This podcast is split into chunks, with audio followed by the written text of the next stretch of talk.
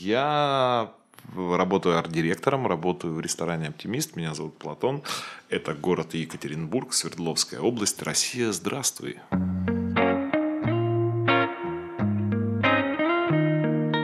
Здравствуйте, похмельные, здравствуйте, трезвые. И мы с вами начинаем замечательный подкаст, который называется Открытый вопрос.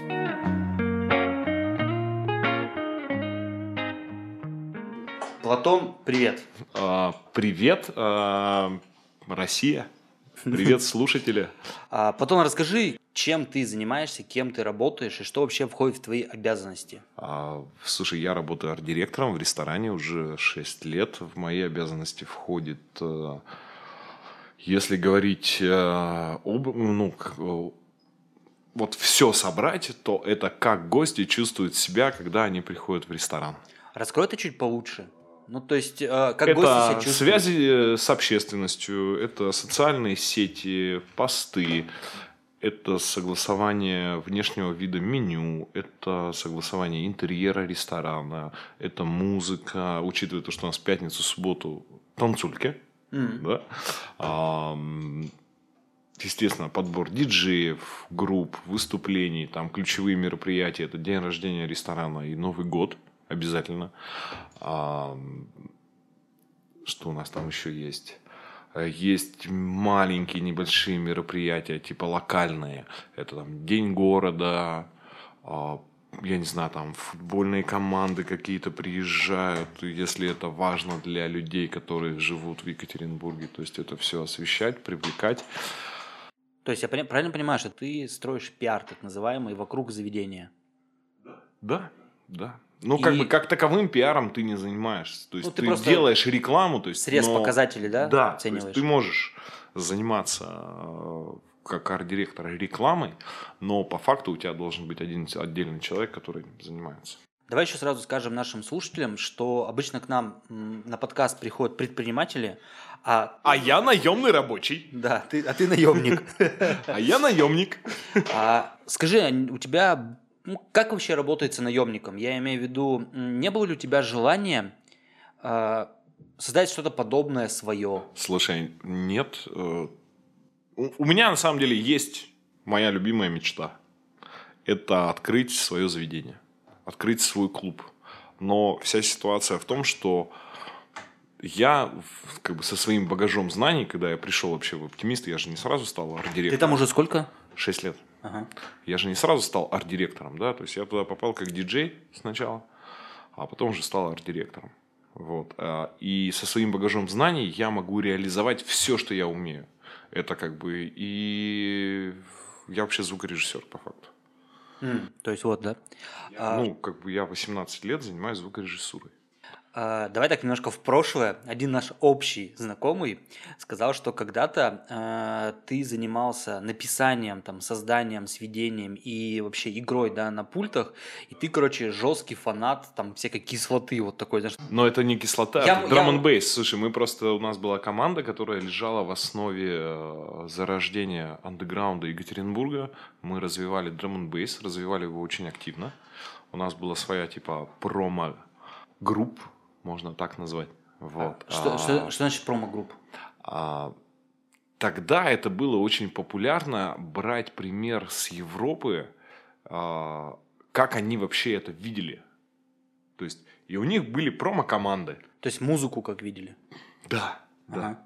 У них были промо-команды, которые собирали вечеринки, организовывали, они делали open и назывались там типа манки промо или еще что-нибудь. И все знали, что по кодовому слову там типа манги, манки промо ты можешь там пройти на какой-нибудь open потому что это было тогда закрыто. А нашим слушателям очень рекомендую, если вы не понимаете, о чем идет речь, э, прочитать книжку Лорана Гарнье «Электрошок». Ого, даже я такого не читал. Вот, есть очень крутая книжка, называется «Электрошок». Э, Наряду с ней, то есть многие, кто находится типа в клубной культуре, они знают, что это э, за литература. Есть э, книга, я не помню автора, называется «Face Control». Мгм. Вот, это тоже культовая книга, которая легла в основу вообще м, фейс-контроля Екатеринбурга. Ну, все знают, типа, песню «Паша фейс-контроль». Ага. Она не просто так появилась. То есть она появилась благодаря Паше, который работал в фейс-контроле а, в клубе «Подвал». Я даже, по-моему, знаю этого Пашу. Но если, если я не ошибаюсь, это так оно и было. То есть Паша фейс-контроля это как бы песня, которая появилась на Урале. Окей. Вот смотри, вы а, зарождали культуру драм н бейса в Екатеринбурге. Ну, мы были в, в зачатках, в самых зачатках. То есть мы были А что вы одни- делали для... Одни из первых, кто организовывал мероприятия. Слушай, что мы делали? Блин, до хрена всего делали. А вы сами музыку писали или вы А, только нет, продвижением мы, занимались? Нет, мы не писали музыку, мы заказывали. Мы покупали на Джуна, то есть все олдскульчики, все привет, вини- винильщики. Мы заказывали, находили на сайтах, где можно купить винил, играли с пластинок. Изначально вообще играли а, с бобин. То есть я, я очень старый как бы, чувак, который когда-то играл на кассетах, на бобинах. То есть, подожди, я сейчас как бы, давай так, мой- мои шаблоны просто уже рвутся. То есть, это, блин, кассета ставится, Кассета и ставится, да. еще одна рядышком Она кассета. ставится вне закрытый магнитофон. Да, то есть, она просто накидывается сверху. Да, он просто накидывается сверху, да. А, и играет громко-громко музыка, и в нужный момент, короче, ты, например, там вперед-назад ее, да, проматываешь, Да, там да, останавливаешь да, где-то, да. да, ручками. Да. И да. параллельно еще где-то второй, да, там кассетник, грубо говоря, Да, который... их было вообще четыре, на самом деле, кассетника. А где ты выступал? Или ты нигде не выступал? Слушай, я нигде не выступал. То есть у ты меня серый кардинал. Да, у меня есть такое, знаешь, как бы... у меня была история. Я приехал в Испанию, познакомился там с ребятами, и до меня дошел слух о том, что ам, у хостес, короче, был чувак, который работал хостес э, в хостеле, вот, и он такой, типа, у меня сестра пишет э, фильм про диджеев. Мы такие, ну, мы ти- типа диджеи, мы же приехали в Испанию, типа, поискать работу. Он говорит, приходите на интервью. И когда мы с ней записывали это интервью, это было на видео, этот фильм должен выйти, был в прошлом году, по-моему, он называется, типа, Испании когда World был? DJs, это был 14 год, 14-15 Ого. год. Там очень большая глобальная работа, типа, кто вообще такие диджеи, чем они вообще, в принципе, занимаются. И она задала такой очень интересный вопрос, который меня на самом деле поверг в шок. Мне из-за этого как бы до сих пор стыдно. Я как бы, ну, я не понимаю некоторых, видимо, вещей. Она говорит, типа, ребята, а как так? Типа, вы 10 лет диджеи, почему вы до сих пор не на мировой сцене? И что ты ответил? Почему? Я сказал, ну, мы же в России живем. То есть дело это все в России, да? Не в тебе. Слушай, дело даже не в этом. Дело в том, что очень сложно реализоваться диджею, который типа, пытается заработать денег. У нас же есть типа диджеи, которые типа свадебники, там, типа по мелким мероприятиям, а есть серьезные люди, но их на самом деле единицы. Вот. И у нас, по крайней мере, из Екатеринбурга, я сейчас по именам не буду называть, но я знаю троих, кто пробился на сцену, на европейскую. Они занимаются этим уже 15 лет, но про них никто не знает. В России имеется в виду. У нас в Екатеринбурге. В Екатеринбурге и в России. И в России, да. А в Европе... А в они- Европе про них знают. То есть они знают. Ты можешь им сказать, там, типа, диджей такой-то. Они такие, «О, серьезно? А этот чувак, блин, сидел на паре Вместе с тобой слева. да? вместе со мной, да. И таких, на самом деле, таких случаев очень много. Как минимум два случая я могу привести, но это известные люди по России. Вот смотри, у вас был кружок, да, вы делали open air. А вы зарабатывали на этом хоть что-то? Ни хера ты на этом не зарабатываешь. Почему? А- потому что это делалось не ради заработка, это делалось ради веселья. Ну, короче, это знаешь, вот когда предприниматели такие только начинают бизнес, да? А так бизнес строится. Смысл, смысл такой, что они заряжены, у них есть энергия, они готовы 24 на 7, даже, наверное, там не 24 на 7, а 25 на 8, наверное, да, работать, чтобы у них все дрыгалось вперед. А, смотри, ты рассказал о том, что вы сделали здесь целое комьюнити такое, да, создавали. Да, у нас было комьюнити, у нас даже в определенный момент э, до моего отъезда в Москву по городу ходили слухи о том, что в Березовском есть закрытый клуб. Только для диджеев. который вообще закрыт.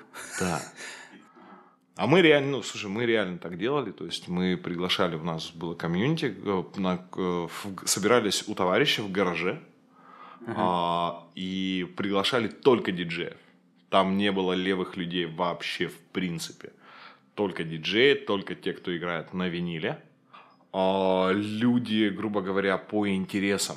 Подожди, а, вопрос. Ты говорил, что в те времена еще были кассетники, но вы уже как бы были Слушай, на шаг впереди. нет, там ка- кассетников уже тогда не было. А, это было Кассетники, позже. кассетники это типа школа, там. И вы собирались, вот комьюнити диджеев, да, собирались. А зачем?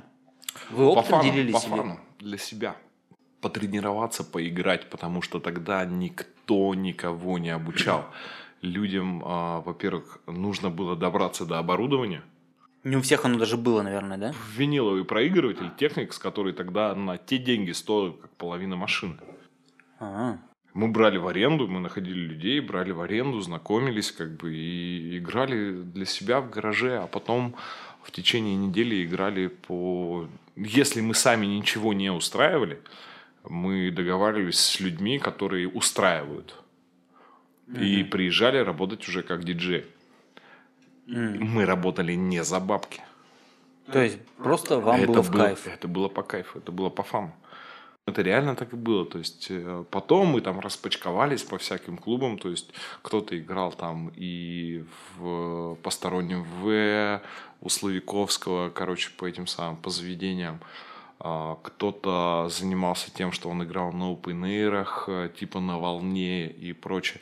Но опять-таки музыка, она очень узкая такая, типа для узкой аудитории. То есть то, что мы говорим типа про драм н бейс, типа не попса. Ну, и учитывая то, что тебе надо покупать винил, ты относился к музыке как к золоту. То есть ты не просто там, типа, на сайте там. Мы ходили реально просто к друзьям для того, чтобы у кого не было ноутбуков, там, я не знаю, компьютеров и интернета, мы ходили в гости, договаривались специально, что типа, чувак, мы там придем там с часу до двух, короче, нам надо просто послушать музыку. Он такой, что?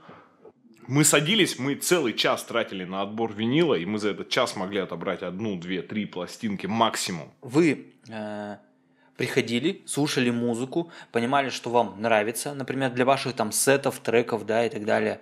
То есть вот это занимало, ну, плюс-минус час. Это очень сугубо такое. Это я тебе образно Да, просто да, да, рассказываю. да. Это занимало намного больше времени. Вот. И после этого вы ехали там в какой-то магазин и покупали именно эту Нет, мы пластинку. не ехали в магазин. Мы ехали тогда, был купец вместо Гринвича. Ага. Вот. Мы ехали, закидывали деньги на карточку через банкомат, бля.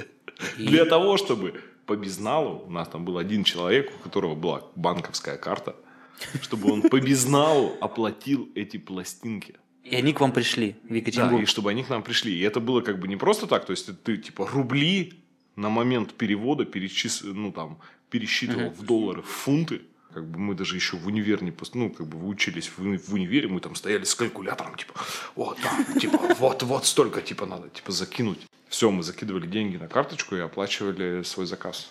То есть и через был- месяц, только через месяц приходили пластинки. И мы могли сказать, что типа через месяц у нас будет новый материал. Ровно до тех пор, пока не вышло типа скачивание MP3. А, прикольно. А, давай теперь поговорим про Москву. Ты сказал, что ты поехал в Москву. Почему Москва? А, слушай, не почему, а так случилось. А, у меня на студии играла группа. У тебя студия? У меня была студия, студия К2. Это на базе Горного университета была тогда студия. Горный университет. Горный, горный, горный университет. Вот, а, и на которой я проработал четыре с половиной года. А, это ты сам ее создал? Нет, я ее не создал, она уже была, просто... Ты за нее отвечал? Короче говоря, если мы начнем сначала, мы будем, сука, долго рассказывать, я тебе объясню. В то время, когда я поступал в университет, не было. То есть я, на самом деле, я хотел стать звукорежиссером. То есть я хотел заниматься музыкой. Но тогда никто ничему не обучал. Это кто вообще? Кто такой звукорежиссер? Вот. А, Я приходил в консерву. Мне говорили, типа, что? Я приходил... Консерватория. Да, я приходил в чайник, мне говорят, что? Такой чайник? Чайник это учили, музыкальное училище Чайковского. все, Я приходил в чайник, мне говорят, что? Я понимал, что я не могу поступить даже в чайник. Ну, у меня было музыкальное образование, но мне надо было очень много готовиться. То есть, с той базой, которая у тебя есть, ты закончил музыкальную школу, тебе на еще полтора-два года готовиться для того, чтобы получить, ну, поступить в чайник. Мгм. Мгм. Это было, извини меня, с- 20 лет назад. Теперь давай к Москве вернемся. Ты поехал в Москву. Я не надо- поехал, меня пригласили. А, тебя пригласили. Да, мне позвонили ребята. На тот момент у меня уже был, ну, грубо говоря, типа бизнес в Екатеринбурге. Это аренда оборудования, прокат. То есть ты все-таки бизнесмен. Слушай, мы сдавали в аренду, мы сдавали свет, мы сдавали звук, мы э, придумывали всякие типа лазерные шоу и еще что-то. Ну, просто на чем можно было тогда заработать в оборудовании. Мы зарабатывали. Мы старались, и потом я уже вышел как бы на административный уровень. Я начал работать с администрациями там типа Кировского района, а, Уралмаша и прочее, прочее, прочее. Когда мы начали просто, ну, как бы уже глобально типа ставить сцены, Мгм. мне просто звонят э, друзья из Москвы говорят, э, «А, мы с тобой два года назад разговаривали о том, что ты поедешь в Москву, типа работать звукорежиссером. Мы купили билет, у тебя вылет через два дня. То есть перед фактом поставили. Да, я такой, я говорю, вы серьезно? Они такие, да, мы серьезно. Я за два дня сворачиваю весь бизнес, всю свою движуху по Екатеринбургу, отдаю просто в руки отдельному человеку, передаю ему все контакты, вообще все договора, все на него перевожу. У меня была мечта, у меня просто была мечта, я хотел, чтобы меня привезли в Москву. Не чтобы я уехал, а чтобы меня привезли в Москву. Меня привезли как бы там на работу, мне дали там денег, у меня была квартира, у меня была еда, и чтобы работа была рядом. Мгм. Так, так и случилось. И что же там делал? А, слушай, э, меня привезли в Москву. А, тогда это была группа Куб, по-моему, она называлась. Да, потом ее переименовали несколько. Там, слушай, там очень долгая история, что у группы очень много названий менялось. Ну, в течение. Все, я приезжаю в Москву, мне говорят, вот ты работаешь типа техником. Я говорю, «Пф, так точно. Вот, я работаю техником на студии. Потом я уже там типа стал звукорежиссер. Помогал группам записываться. То есть Вадик Самойлов тогда продюсировал очень много групп. Он им давал возможность нормально записать качественно материал. Подожди, Вадик Самойлов? Это... Он же, по-моему, какой-то лидер группы. Группа Агата Кристи. О, прикольно. То есть, по факту, по факту, ты работал, в принципе, со селебрити. Да. А, окей, ты занимался технической частью. Я занимался технической частью, я записывал. Было очень, на самом деле, достаточно... Было и сложно, и легко, и по-разному, на самом деле, было. Но были моменты, когда тебя могли разбудить в час ночи и сказать, типа, Юлии Савичевой надо записать на Первом канале прямо сейчас. Ну, грубо говоря, джингл. Квартира была рядом со студией, в одном километре. Ты одевался, ты не задавал вопросов, ты понимал, что это надо делать, это очень серьезно все. Понял. А, слушай, скажи, вот ты работал там селебрити и так далее. А, ну, на сегодняшний день, да, я как бы селебрити, может быть, там один-два раза встречался. Это твоя точка зрения, да, вот, скажем так, из-за ширмы, да, с той стороны, как серый кардинал. Какие люди? Они простые или они сложные? Они на самом деле одни очень простые в большинстве случаев. Я работал с Гошей Куценко, работал э, с няней из Что за сериала. няня? Помнишь сериал «Няня»? Я забыл... Заворотнюк. Заворотнюк, да. Заработал с Заворотнюк. Максимально простые люди, очень лояльные, очень открытые. И понятно, почему они могут позволить себе, себя так вести. У них очень богатый мир. А, А в ну, чем богатость? Ну, не в ден- Я так Богатость понимаю, что не в именно- деньгах. Нет, мы не говорим про деньги. Мы говорим о том, что они, они очень уязвимые. Понимаешь? То есть они защищаются от того, что они очень уязвимые. А, потому что вот то, что они делают, откуда это все рождается, оно очень такое, типа, нежное, ранимое, оно такое свое, типа, родное, типа, русское. Там это сложно описать. Слушай, вот... Я э, когда с ними работал, я просто кайфовал. Реально. То есть ты просто кайфуешь, ты сидишь, кайфуешь. Мы там писали по 40 дублей. И просто это просто каждый раз типа «Добрый день, здравствуйте, и с вами Вот ты поработал в Москве, там вернулся туда-сюда, то есть между двух огней, да, был. Потом ты вернулся в Екатеринбург и уже устроился в ресторан «Оптимист». Нет, ты что, да, оптимисты там, да как Ну, давай расскажи еще тогда. пиздец. Слушай, ну я приезжаю в Екатеринбург, я покупаю себе комнату. Ну, грубо говоря, В общаге. я покупаю себе жилье Ага. на сраном УНЦ. Слушай, я ездил через УНЦ очень много, потому что я служил там. Да я знаю, где это находится. Слушай, я жил, я купил самое дешевое жилье, оно было тогда на УНЦ. Купил себе комнату, вот сделал там ремонт. Окей, ты приехал в Екатеринбург, а, обзавелся жильем. Что ты делал дальше? Поднял все свои контакты, которые у меня были, и начал А работать. что с тем бизнесом, который ты передал? А, ничего, он как бы исчез. А, ну то есть Ну, чел ты забил. его продал, он нет, он не забил, он как бы просто растворился. Так ты его продал или передал? А я его передал. Мне просто чувак как бы нашел новые контакты, он растворился в этом бизнесе, и потом та компания, которая, в которой я работал, она то ли она перестала существовать, то ли она перешла в другие руки, стала альянсом с другой компанией. У тебя не было денег. Как ты вообще жил? Ну, там, вот ты приехал в Екатеринбург, что ты первым делом... Ну, я говорил, что я там не хочу некоторые вещи освещать. Нет, у меня было наследство.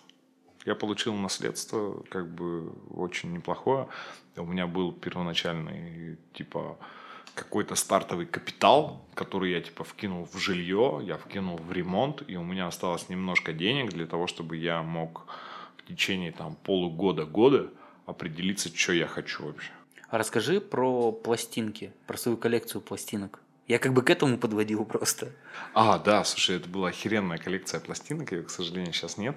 Это больше трех с половиной тысяч, ну, типа три-три с половиной тысячи пластинок. Это вот то, что вы тогда покупали, да, там А, собирались я расскажу, как это произошло. Я тебе расскажу, как появилась коллекция. Я собирал пластинки, и мне на 15-летие э, друг, друг, товарищ, я не знаю, взрослый мужик, которому было в два раза больше, чем мне, он просто приехал ко мне в 15 апреля, в мой день рождения, и такой, типа, я тебе привез подарок, готовься.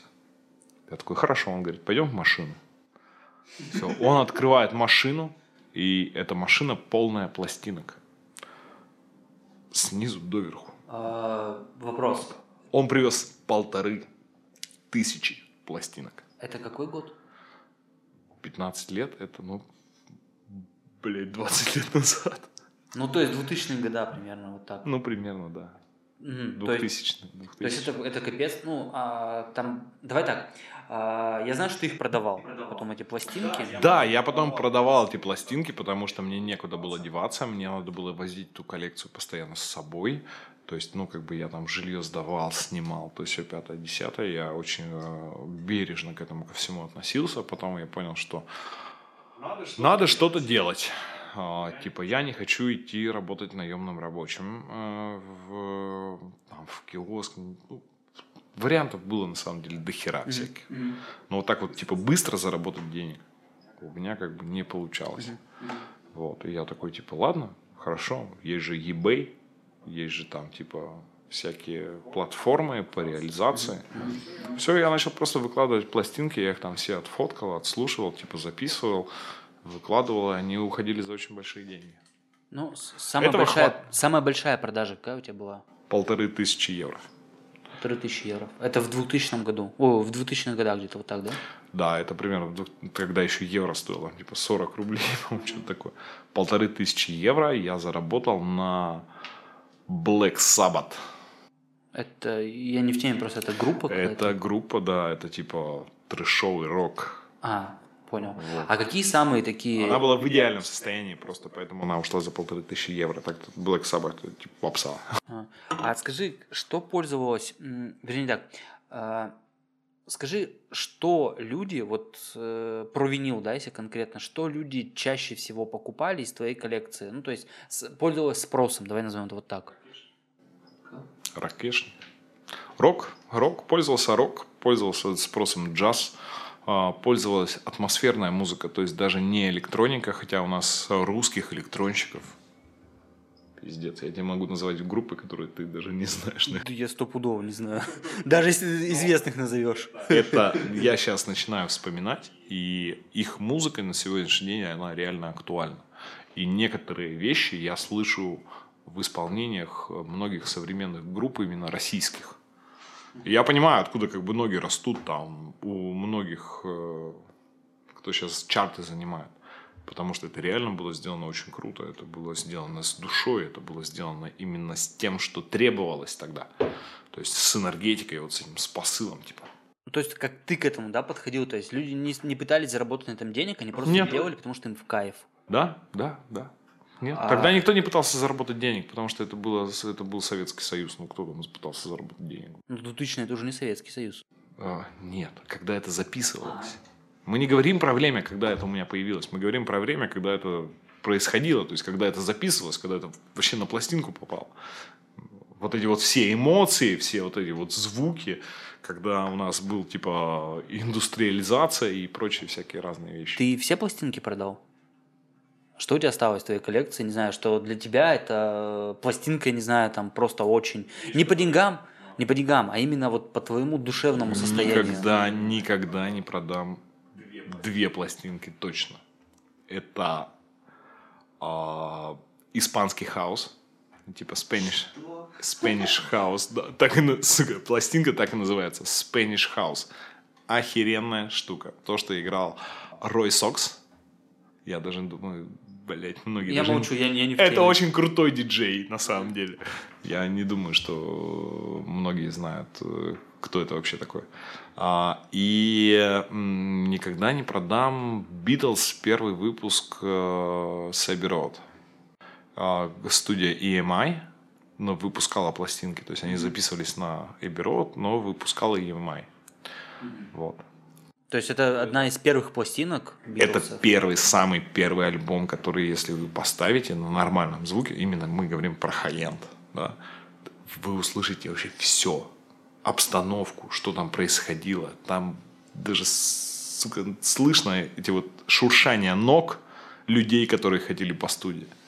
Не, просто там хороший звук, ну, в моем понимании, да, сейчас это наоборот как бы вычищенный звук, где нету там эха, всякого такого. Слушай, нет, это не то немножко. То есть вот пластинки это совсем другое. Пластинка это совсем другое, но это другое, потому что мы привыкли. Смотри, а, если мы сейчас уйдем, сука, в психологию, блядь, а пластинка создает именно такие гармоничные искажения, гармонические искажения, которые нравятся нашему уху. Вот это вот типа. Вот это вот, знаешь, пошаркивание. Но это настолько нравится нашему уху, что мы говорим типа, «А вы слышали вот эти вот нежные тона контрабаса? Я понял. Как ты обратно-то вернулся в музыку? О, захотел, вернулся. Это же очень просто. Я, я спрашиваю, что ты сделал, чтобы там оказаться? Ничего не сделал. Тебе позвонили и сказали, слушай, приходи. Нет, я просто сказал ребятам, я говорю, хочу обратно, типа, давайте, типа, диджеем буду работать э, с ведущими, еще с кем-то. Находил молодых ведущих, у которых нет диджеев, и предоставлял им уровень услуг такой, что они такие, «Ебать, серьезно? Они просто, они как бы кайфовали. У меня есть несколько человек, которые сейчас находятся в топе ведущих, с которыми я начинал. И они еще, ну, как бы я потом с ними, понятно, ну, прекратил сотрудничество, но они сейчас в топе. И они до сих пор, они приходят, мы с ними вспоминаем, как мы вообще начинали всю эту херню, потому что это начиналось тоже по фану. Но я так понимаю, что вот, вот это твое время, да, когда ты работал не привязанный к какому-то заведению. Да. То есть, а как ты попал в оптимист? Слушай, там такая ситуация была, что я... м, мои контакты продали. Разглашение. Я уже играл на тот момент. У меня было четыре заведения. У меня была Гавана, у меня было тогда построился, открылся Нота Бена. А, Тогда открылся типа Оптимист, он уже работал. Бен Холл у меня был. А, И не Гавана, Агава. Агава. Агава. Вот, была. И все, и мои просто контакты продали в Оптимист, сказали, и мне из Оптимиста позвонили, сказали, типа, хочешь? Я говорю, хочу. Они только-только открылись, я говорю, да, хочу. Все, я приехал, у них пару раз отыграл, они сказали охуительно, и все, я начал с ними работать. На постоянку, в смысле? Да, да, да, на пост... Э, ну, там были дополнительные, ну, как только у них, нет. То есть мы там э, работали, там было два диджея, вот. А, расскажи Я просто не знаю, насколько это будет актуально и правильно озвучивать полную картину, я поэтому воздержусь от некоторых фактов. Вот. Но я тебе могу сказать, было два диджея, и вот мы пилили пятницу-субботу пополам между собой, и вот так развивали оптимиста. А что вообще такое оптимист? Давай вот, вот наши слушатели, они находятся по всей России, может быть, даже в СНГ, там, в Европе и в других странах, да, так скажем. А, расскажи, что такое вообще оптимист и почему эта концепция именно в Екатеринбурге стала успешной? Концепция стала успешной из-за того, что мы очень любим девочек. Это как понять? Ну, так это все для девочек. А, то есть... Девочки чувствуют себя в ресторане защищенными. Угу. В первую очередь, защита. Это прям, это очень главное. Это самое главное. Угу. У нас есть охрана, у нас очень серьезная охрана работает. А, музыка, в первую очередь. Это попеть, поорать, поплясать, Так у вас же там нельзя петь. Можно. Уже караоке есть. Караоке будет скоро в сентябре месяце. Здравствуйте, простите не за рекламу. Попеть, слушай, ну петь. А кто тебе запрещает петь 5 плюс? Кто тебе запрещает Всё орать на танцполе и типа под лабутыны? Понял, вопросов нет. Я так как бы немножко... Знаешь, тебе никто, не, тебе никто не запрещает орать на сцене. Главное не свистеть. Вот свистунов мы прямо отыскиваем прям точечно там начинает кто-нибудь, типа, все, охраны, команда на то, чтобы найти свистуна и выставить. Ну, объяснить сначала человеку, если он не понимает, потом из заведения. Это потому что это портить мы же. А, а что с кухней? Ой, слушай, с кухней это прямо... У нас работает шеф-повар Руслан Латыпов. Руслан, если ты слушаешь эту запись, это все только для тебя. А у нас работает шеф-повар Руслан Латыпов. Это бывший шеф-повар Дельмара. mm Вот, очень крутой чувак, очень талантливый. А в чем крутость-то? Очень вкусно делает. У него охеренный подход именно к готовке, к подаче блюд.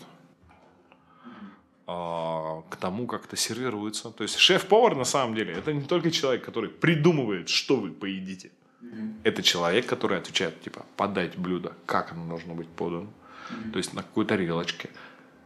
Что вы должны подумать, что вы должны почувствовать, когда вы берете вот вилочку. И что у тебя во рту, да? Да, что у тебя во рту. За это отвечает шеф-повар. Понятно, что у него очень, ты знаешь, это как у Санты.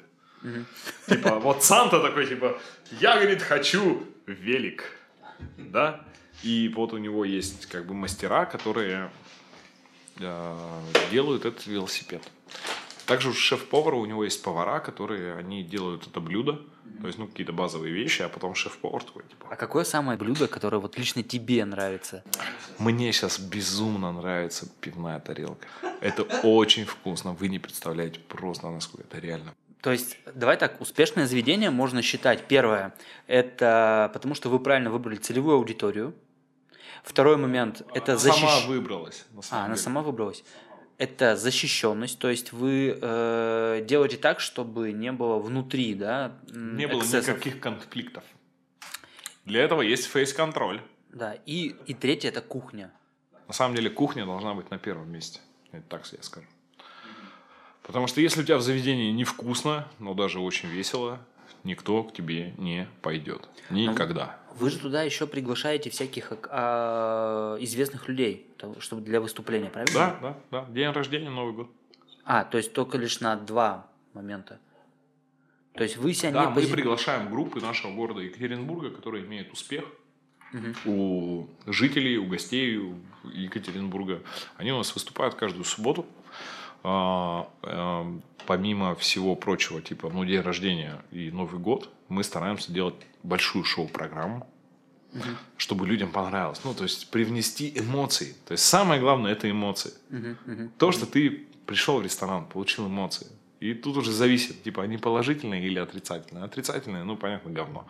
А положительные, вот чем больше положительных эмоций, вот, знаешь, типа, Magic. А, я понимаю, чем это связано. Давай со стороны бизнеса посмотрим. То есть, если люди покушали вкусно, и у них есть желание еще остаться, то они потратят больше денег. Конечно, они еще вот... вернутся. И еще и вернуться, да. И порекомендуют друзьям. Да, да, да. Там это, это, цел, там целая, это целая паутина, которую можно выстраивать очень долго. До бесконечности. А, вот ты в этом заведении занимаешься все, что а, из вне идет, правильно? Да. А, давай поговорим про бизнес, давай поговорим про клуб «Оптимист». А, так, и... давай, знаешь, определимся с терминами. Во-первых, «Оптимист» – это не клуб, это привыкли его воспринимать как клуб. На самом деле это ресторан-бар «Оптимист». Mm-hmm. То есть мы не работаем как клуб. Как клуб нас позиционирует, потому что мы типа до 4 утра. А, то есть это вот это единственное Клубешник, клубешник и бар – это две разные вещи именно и по настроению, и по гостям. Потому что у нас не играет клубная музыка. Ну, как бы играет, но не всю ночь направлена. Слушай, ну у вас попсуха там вообще одна. Попсуха, просто... да, попсуха. Нет, там все делается для девочек чтобы девочки поплясали, потанцевали, поорали, попели, поскакали на своих лабутенах, в конце концов. Самый, самый первый вопрос. Я понимаю, что очень, очень много негатива. Очень много негатива, который связан именно с индустрией э, ресторанной. Да, да, есть очень много, да, негатив присутствует, потому что это сфера услуг. Как вы с ним боретесь? А, мы повышаем качество обслуживания. Смотри, теперь я нашел один очень интересный но негативный отзыв к оптимисту. И в частности, я сейчас его прочитаю. То есть цитирую, да? Он с флампа, по-любому. Не с флампа. Откуда? С Яндекса? А, написано The Optimist. Это да. же ваше название какой, компании. Давай начнем с того. Какой это год, какой это месяц? 2021-03-09. Хорошо. То есть это вот свеженькое буквально. Да, прям свеженькое. Прям, прям свежачатина. Хотите, цитирую, хотите, чтобы к вам относились как к говну, Добро пожаловать в этот ресторан. Неважно, в качестве сотрудника или же в качестве гостя. Максимальная сыкливая, гадкая, лживая дирекция, которая на любые положительные результаты скажет «это ложь, это херня». Максимально положительная? Достойного увольнения вы не получите. Вас заставят писать по-собственному. Без объяснения причин, без ответа, вы даже не увидите директора в лицо, потому что он сыкливо сбежит от вас. В работе вы столкнетесь с игнором, невнимательностью и самодурством. Вам зажмут премию за несколько месяцев, и, вы, и будут врать, что вы ее не заслужили. А работают и положительным отношением пользуются только друзья, родственники, любовницы, начальство. Я так понимаю, это, видимо, был написан отзыв э, уволенным сотрудникам. Да. То есть я как бы сказал, что есть... Положительно. Чё, я не помню уже фразу там о, о чем там, типа... А, хотите, чтобы к вам относились как к говну? Добро не, пожаловать не, не, в ресторан. Дальше, Неважно, дальше. в качестве сотрудника, э, не, максимально... Было, типа, максимально положить. Сейчас. А, вот максимально сыкливая, гадкая, лживая э, дирекция, которая на любые положительные результаты скажет, что это ложь, херня. А, с удовольствием откомментирую этот отзыв. У нас есть, у нас были, были, у нас сейчас нет таких сотрудников, но у нас были сотрудники такие, которые, а, как вот объяснить, когда ты предъявляешь требования, я на самом деле достаточно требовательный человек. У меня нет своего персонала, но я требую. Там от э, официантов еще что-нибудь. Да, но у меня там есть всякие разные рычаги влияния. То есть я не иду там к официанту и говорю, блядь, заправь, типа, поправь там рубашку или еще что-нибудь. Почему у тебя башка не мытая и прочее. Угу. А, сервис сервис э, как бизнес – это очень требовательная, очень жесткая, очень циничная э, сфера, которая из человека делает машину. И здесь выживают либо сильнейшие, которые понимают, за что они получают бабки, а, либо выживают самые услужливые. То есть людям, которым реально это нравится. Им нравится принести тебе кофе. Угу. Поставить вот этот, вот, знаешь, там, типа свежесваренный кофе, который там на тарелочке, на черненькой, в черной кружечке, с белыми пакетиками сахара, с ложечкой, которая там типа отполирована, это все так красиво выглядит. И вот они тебе поставили, они от этого кайфуют. Понимаешь? Они кайфуют от того, что они тебе сделали хорошо. А есть люди, которые просто-напросто этого не понимают. Они не понимают, куда они ввязались. Они не понимают, что они типа зашли, в какой бизнес они пришли. А это очень жесткий бизнес, это очень серьезный, очень жесткий бизнес, где, э, ну, я буду утрировать, но если ты не так посмотрел на гостя, тебя могут послать. И гость будет иметь на это право, и ты как бы не оправдаешься. Гость скажет, типа, официант на меня не так посмотрел. Не, ну здесь-то как бы в отзыве... Это же- я утрирую, слушай, я утрирую. Подожди, не, ну в отзыве же как бы вопрос не к клиентам, не к клиенту, который там он обслуживает и так далее. А это претензии, это как бы он говорит, как к нему относились э, Сотрудники? с- не сотрудники, как к нему относилось руководство. А как к тебе должно относиться руководство, если ты не выполняешь свои обязанности? А у вас прописано в ресторане Конечно. обязанности? То есть, Да, э, у в нас принципе, есть планерки, у нас есть пятиминутки, у нас есть конкретный свод правил, как официант должен себя вести в ресторане. Это а, здесь- это здесь не сделано- сказано, кто это, официант или какая-то, какая-то другая официант. должность? Скорее всего, официант, да?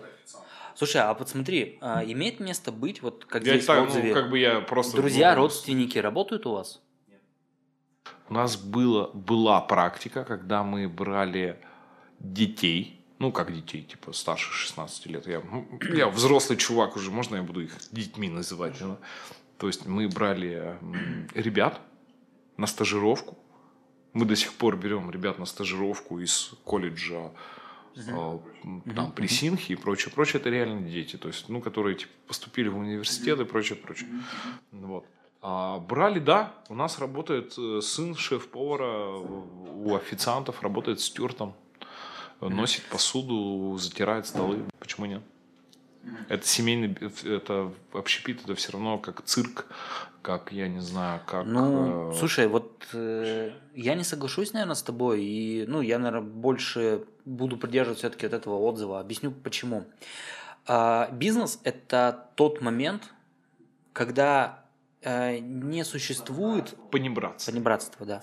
Я с тобой полностью согласен. Этого и не существует. Не- нет результата просто от родственников. Ты думаешь, к ним относятся как бы типа, ой, это же типа сын шеф-повара. Он там бегает так, что его пятки только сверкают. Дюлей получают таких, что летят дальше, чем видят. Они получают дюлей больше, чем персонал. Потому что они отвечают, они держат марку, типа я, типа, ну, они держат марку заведения. Типа я, типа, с- там, сын шеф-повара, неважно. Они держат марку. Мгм. То есть Они накосячить... отвеч- они- накосячить нет варианта. Если ты накосячил, ты получишь больше, чем обычный сотрудник. И как вы боретесь вот с такими отзывами? Смотри, вот а, Слушай, я на самом деле, я первый раз вижу этот отзыв, я не знаю, откуда на он. него нет ответа. Я потом тебе скину ссылку. А, Тут- Скидывай ссылку, потому что я это вижу первый раз. А, а как с ними бороться? Этот человек выплеснул свои эмоции. Я могу от лица ресторана сказать, что, скорее всего, некоторые вещи не соответствуют действительности. А, потому что, ну, человек, он, типа, обиделся. Мгм. То есть, это, скорее всего, это написала девочка. ну, Так, я, так- я тебе так могу сказать, я тебе на скидку могу сказать, это написала девочка, потому что написано очень, эм- типа, эмоционально написано. То есть там, типа, описано, типа, мне не выдали премию, мне там то, все, пятое, десятое. Есть определенные условия выдачи премии, за что ты ее получаешь.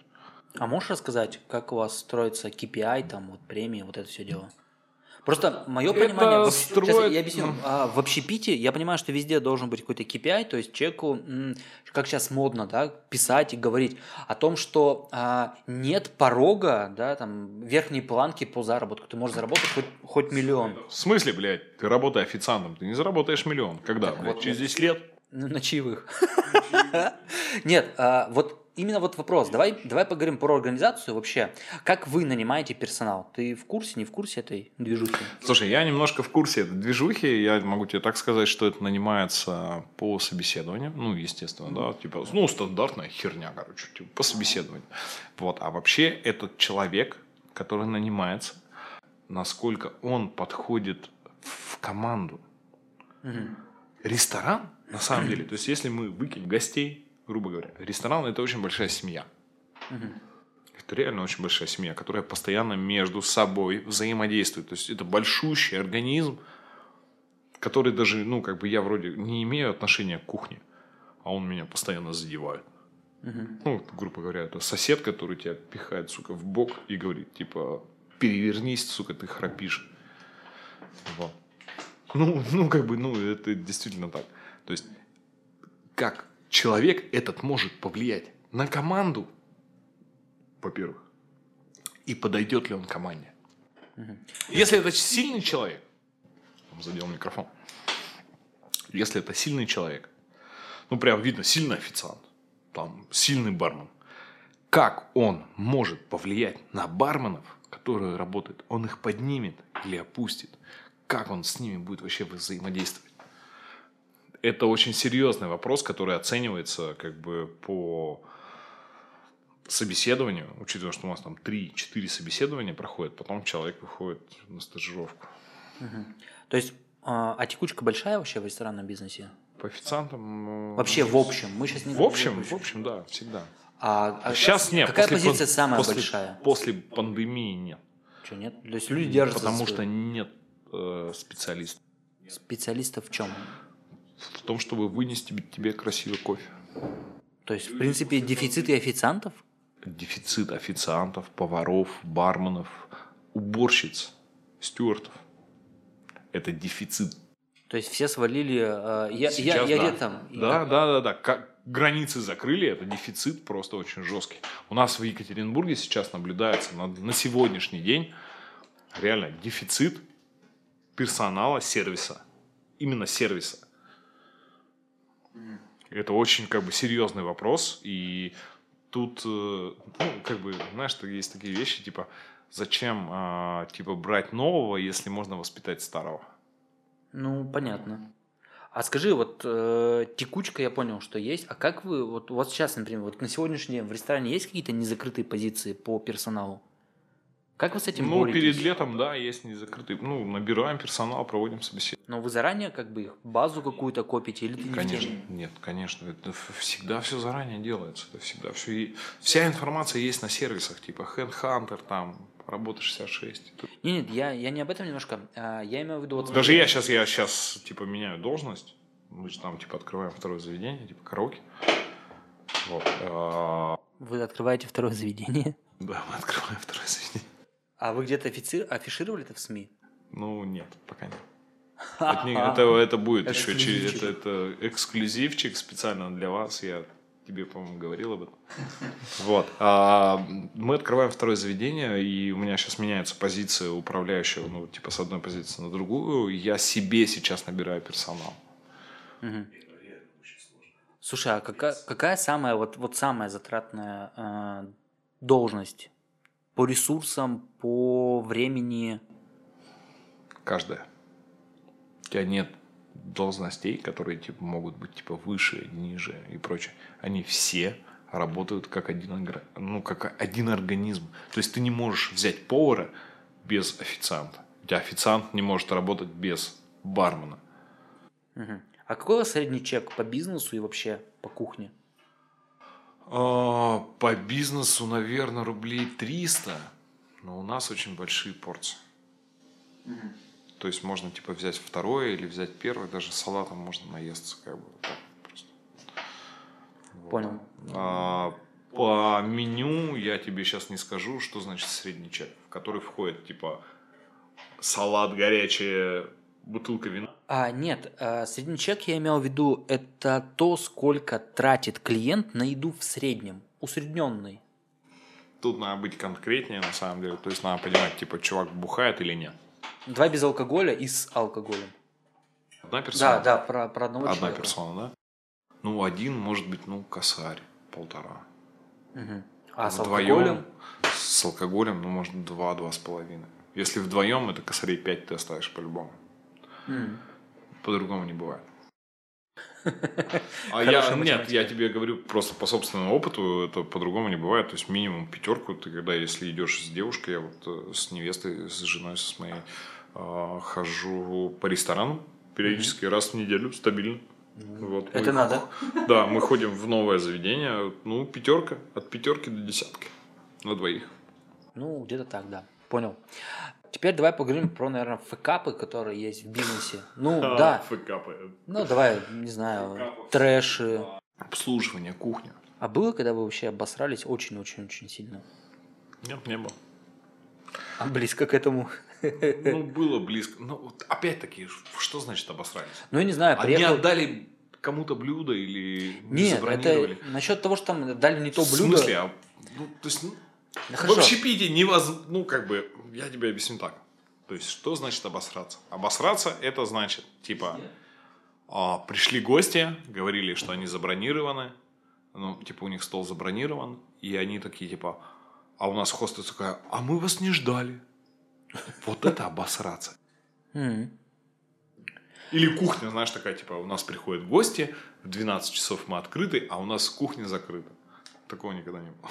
Ну, это пиздец. Нет, это знаешь, как вот, давай так, э, я не в теме общепита, но Хорошо. на ножах, Просто знаешь, такое шоу? знаю, Когда говно. приезжает такой Ивлев, Полное такой, говно. Спасибо шоу на ножах, что вы к нам приходите уже четвертый или пятый или шестой раз, просите нас поучаствовать. Вы полное говно. Извините, это вообще не к нам, больше нам не звоните. Спасибо. смотри, давай так, Я отнесемся знаю. к нему. Да, вот они нагоняют людей. Это постановка. В смысле постановка? На Полная? ножах это постановка. Слушай, ну здесь в Екатеринбурге на Вайнера, на подожди. ножах это постановка полная. Я тебе могу вообще просто всю подноготную шоу рассказать. Так давай. Это, это на самом деле постановка. Они звонят, типа, ребята, а у вас есть, типа, проблемы? А, типа, мы готовы, типа, вложить вам бабки, но нам надо, чтобы у вас были проблемы в ресторане, типа, между шефом, например, и управляющим. А, Ну, то, что у вас там, типа, негатив, мы, типа, делаем мир, дружба, жвачка. Ага. Вот, делаем вам. И все такие, типа, о, у нас такая кухня, как Ивлев. Типа, охуенно сделал. Ивлев, на самом деле, крутой чувак. Я с ним работал, э, когда работал в Москве, строил рестораны, типа, у Гинзы Project. Вот, занимался у них э, аудио-видео. И видел, как Ивлев проводит мастер-классы для официантов. Он реально очень охуенный чувак. Но почему? Но вот это шоу, это просто шоу. Это для тех, кто хочет пожрать говна, кому недостаточно еще чего-нибудь сожрать из Ютуба. Подожди, то есть а, я считал всегда, что понятно, что это есть моменты постановочные, есть моменты постановочные, а, но смотри, это же в основном, скорее всего, я так думал, что платят телеканалу, что они приезжают и пиарят на всю страну, именно это... Это не отдельные постановочные, это все постановка. Вообще все. Вот А деньги им платят за то, чтобы они приезжали и вот показывали, рекламировали Нет, ничего не платят. Им нужно просто, им, как тебе объяснить, то волку нужна овечка, чтобы ее сожрать, блядь. Вот, пожалуйста, вот тебе овечка. А почему вы на это не пошли? Ну это же пиар.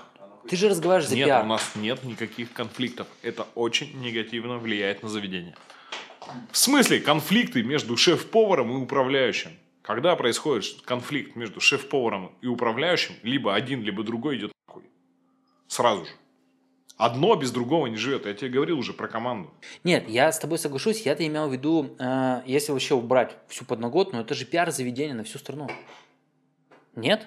Нет. Ну, Ну, не, считайте, хорошо, считайте, что да. А кому от этого будет хорошо?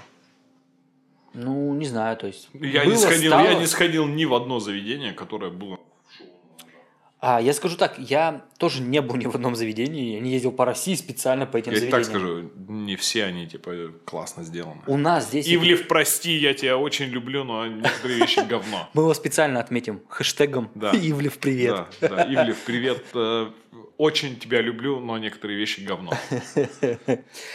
Вот как ты считаешь, что не должно вообще никогда, ни при каких условиях быть абсолютно в любом ресторане?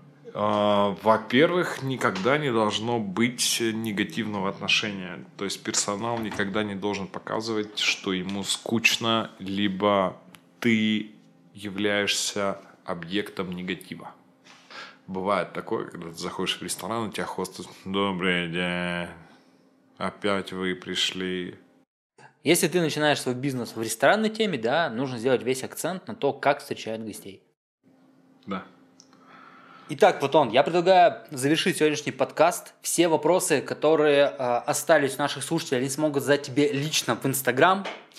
Но еще есть одно маленькое но. Все наши слушатели, все наши э, слушатели всегда получают в конце выпуска подкаста какой-то маленький-маленький приз. Скажи мне, вот что можешь предложить ты и, в частности, ресторан «Оптимист»? А, да, мы готовы на самом деле подарить э, толстовку «Оптимист» брендированную первому, кто обратится в ресторан на хостес по кодовому слову «Открытый вопрос». Да, это название нашего подкаста.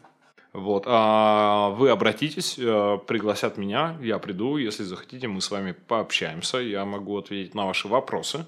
Я думаю, что будет замечательный приз, если человек придет в будний день, а не в субботу и воскресенье, мы угостим бизнес-ланч без проблем.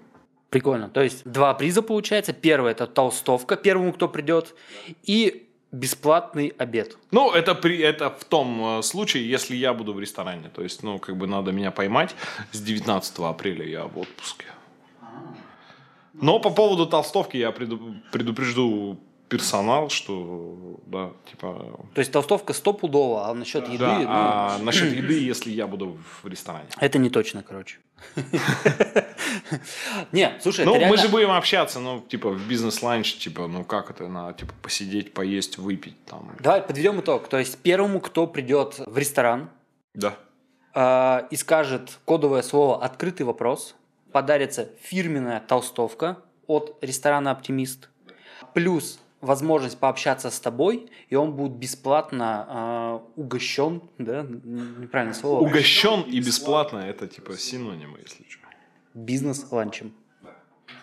Отлично. Потом большое спасибо, что ты рассказал сегодня честно про свою жизнь, про бизнес, в котором ты варишься, в котором работаешь. А вам, дорогие слушатели, я благодарен за то, что дослушали этот подкаст до конца. Слушайте нас в Apple подкастах, Google подкастах, Кастбоксе, Яндекс Музыке, Spotify и ВКонтакте. Делитесь подкастом с друзьями, оставляйте отзывы в Apple подкастах, Кастбоксе, а еще отмечайте нас в сторис. За всеми сторис я слежу лично и оперативно отвечаю на них. Ссылки на аккаунты вы можете найти также в описании. Ну или просто в Инстаграм напишите integrity24. На этом все. Большое спасибо.